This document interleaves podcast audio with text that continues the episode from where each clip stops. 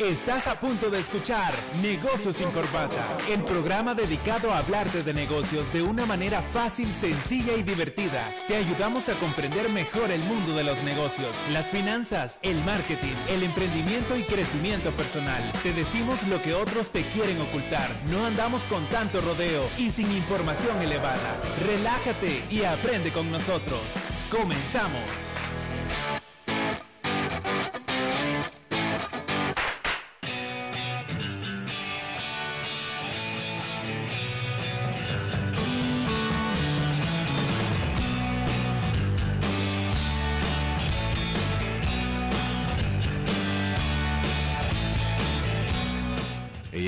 Buenas tardes a usted que nos acompaña ya a esta hora.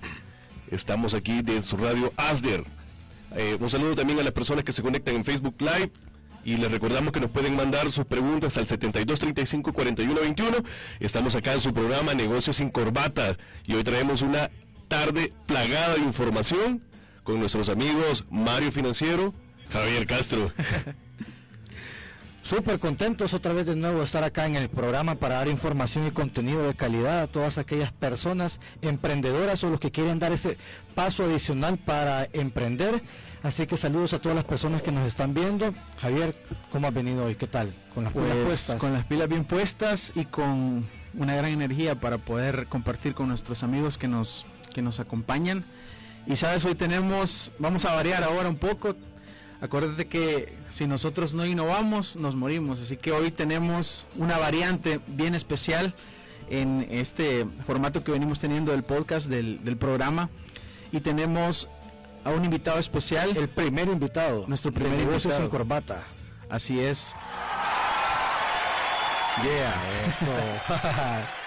y el nombre es más, más, conocido como el Coach Laines. Coach Laines. Coach Laines. Él es Luis Laínez. Es súper conocidísimo ya en, nuestro país, aquí en el, área de las ventas y, los negocios. Está coachando a varias personas y les voy a dar la reseña para que ustedes vean la calidad de invitado que tenemos en esta tarde. Así como una música así como de, suspenso.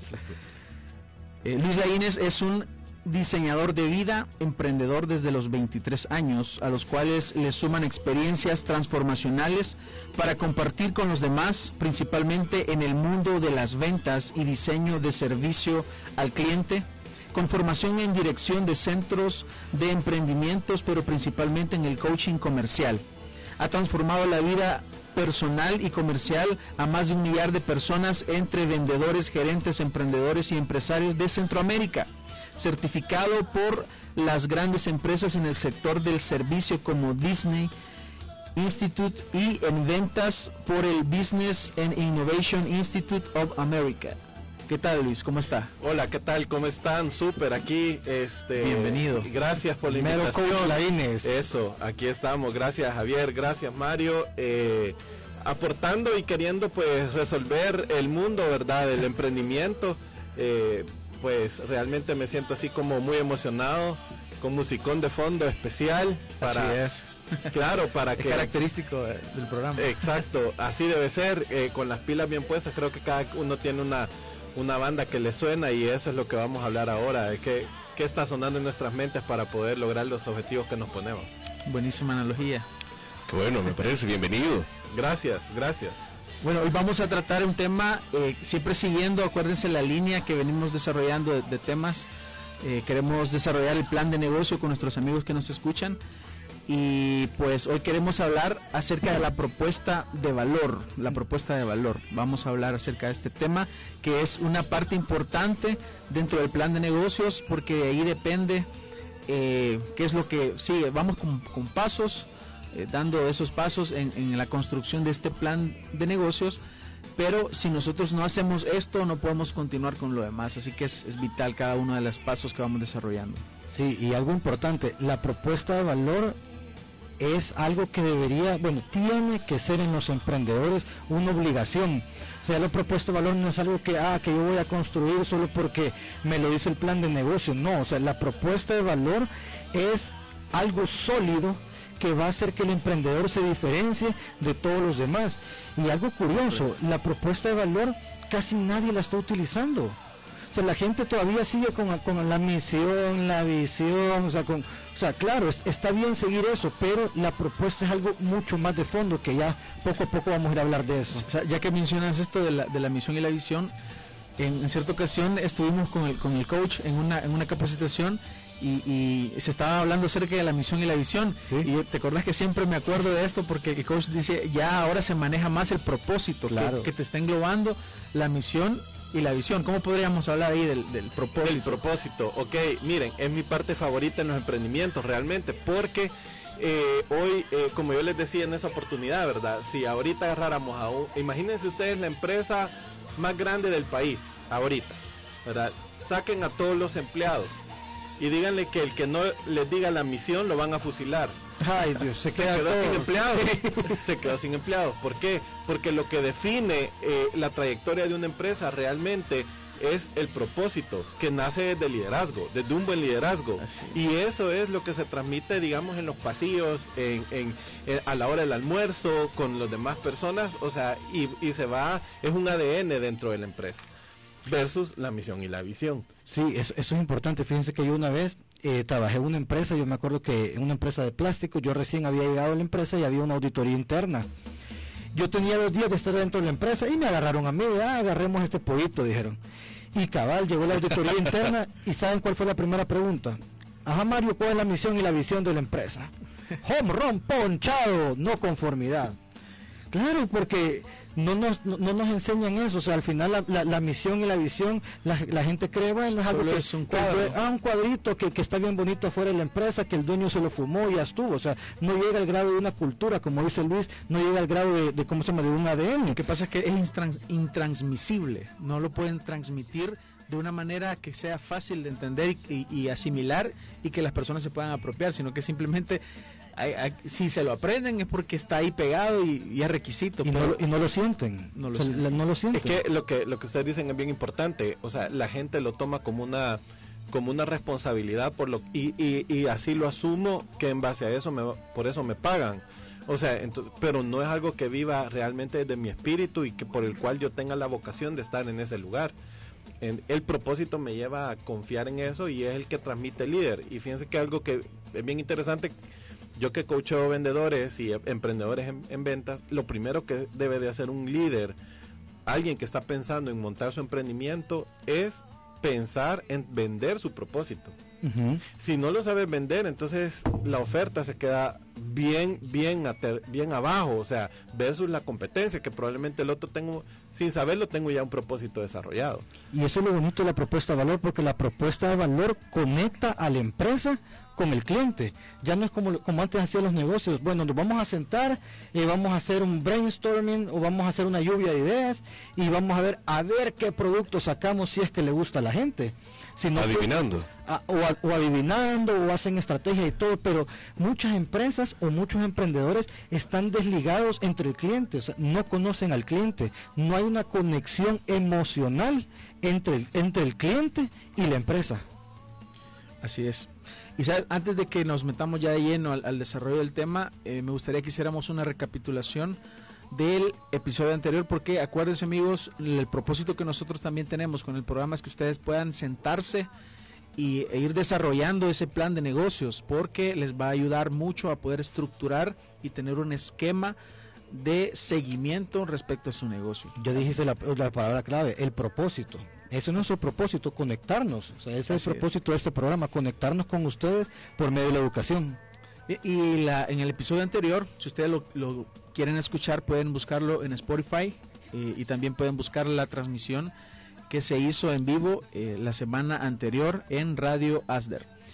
Y bueno, recapitulando un poco, Mario, hablamos acerca de los modelos de negocios y también las personas nos preguntaron mucho acerca de los errores más comunes que se cometen al emprender y terminamos hablando del mindset. Sí. Entonces, eh, mencionamos algunos modelos de negocio y eh, amigos que nos escuchan, ustedes tienen que definir cuál es la forma en la cual ustedes van a captar eh, ingresos, cómo van a captar dinero, cómo van a ustedes conectarse con el cliente, con las personas a quienes ustedes desean llegar y ah, de esta forma vamos estructurando el modelo de negocio.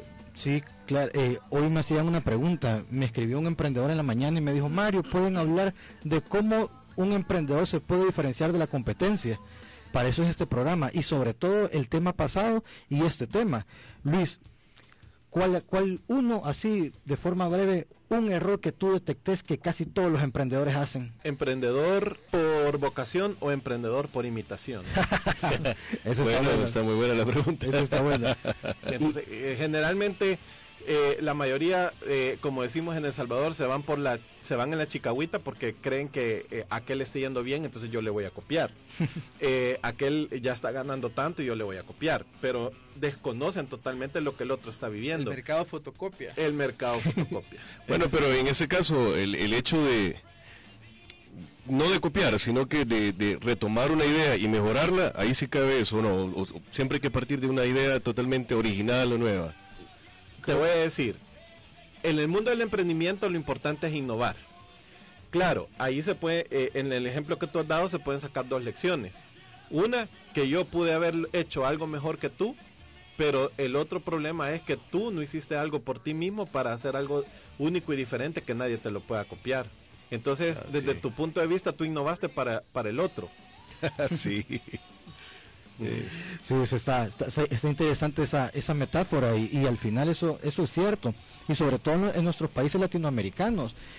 Eso de que, ah, sí, como aquel negocio yo veo que le genera, que le genera ventas, mira cómo es ese restaurante lleno, ya voy a poner otro igual.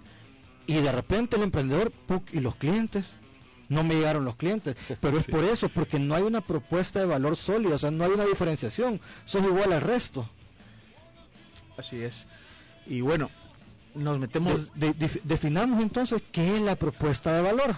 Fíjate que hay una definición eh, que, yo, que yo traje así de forma breve porque nosotros venimos preparados al programa, ¿verdad? sí, no, sí, sí, venimos a, no venimos a improvisar. mira, eh, mira esta definición, que, qué bonito lo que es la propuesta de valor y cómo engloba todo, todo aquello del valor de una empresa. La propuesta de valor debe comunicar aquello que la empresa espera hacer mejor o de manera diferente que la competencia para sus clientes.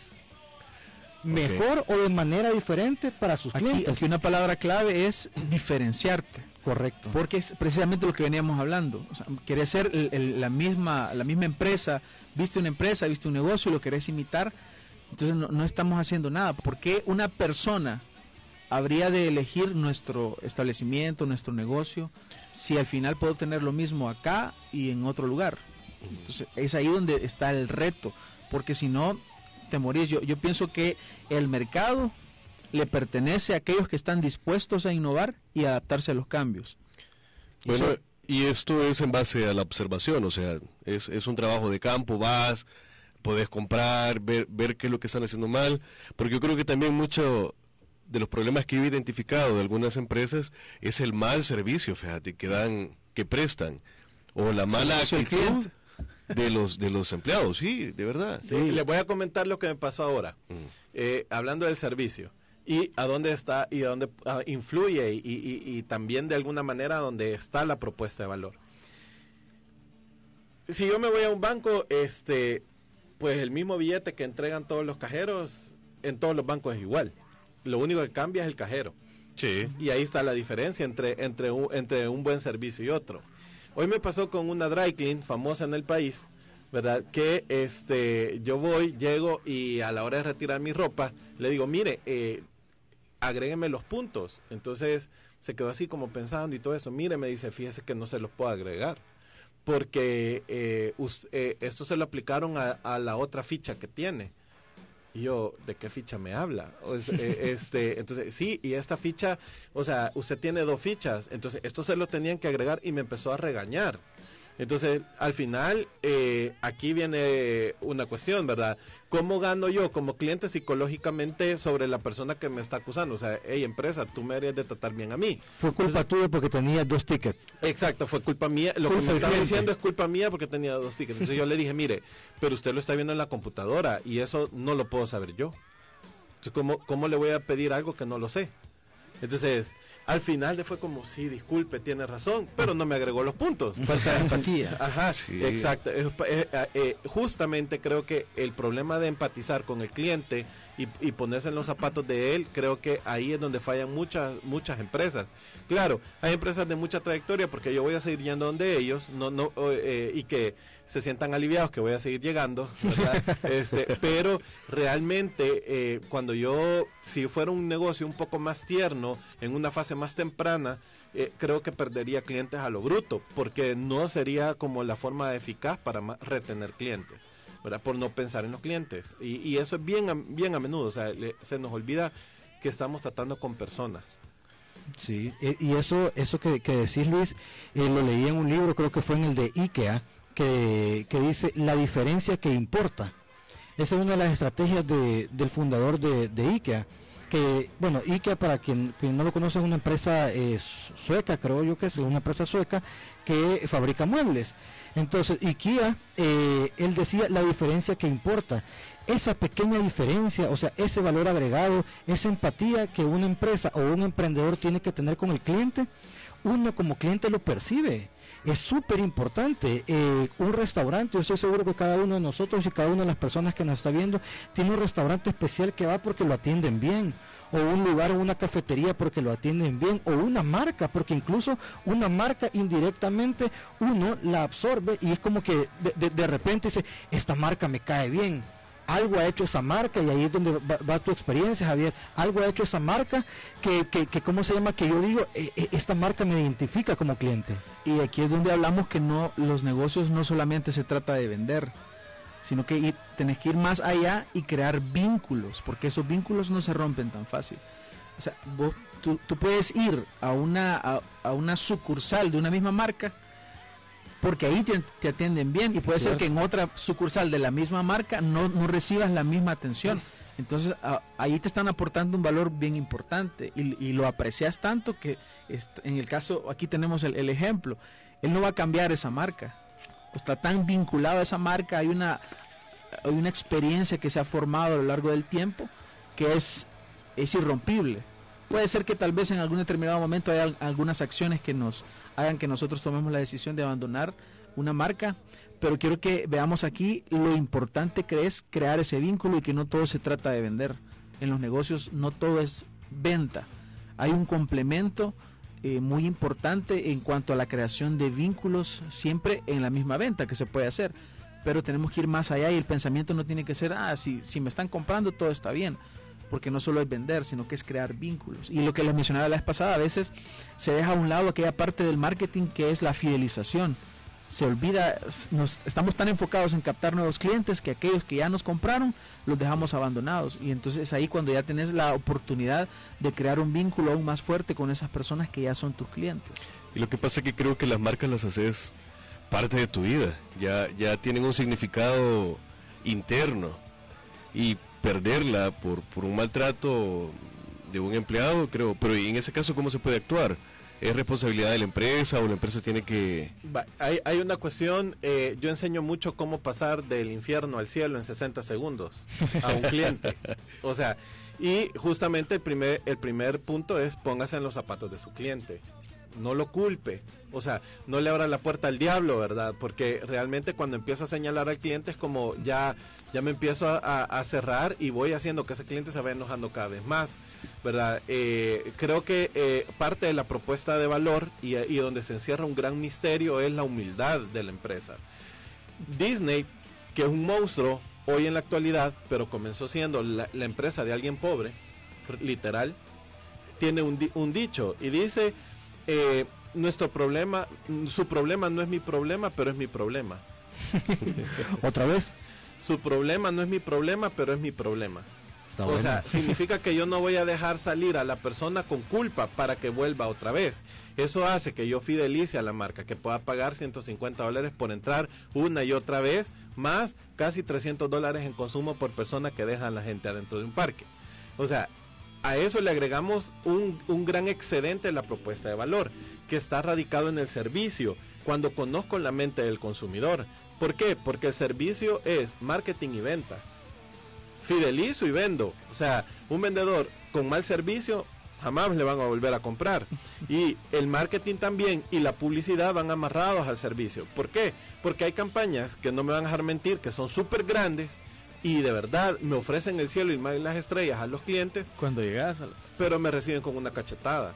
Entonces, ahí eh, eh, que, es, un, trabajo sinérgico ahí. Exactamente, o sea, es todo un, es, todo un trabajo multidisciplinario, pero, pero por ejemplo, yo siempre les digo a los emprendedores, ustedes quieren tener un equipo de ventas exitoso o una empresa vendedora, porque en la propuesta de valor se debe de incluir que hasta el contador vende. Claro, toda la, empresa vende, toda la empresa, vende. empresa vende. El vigilante, todos. Y, y, eso radica en el propósito de la empresa. Les voy a, rápidamente les voy a contar una historia.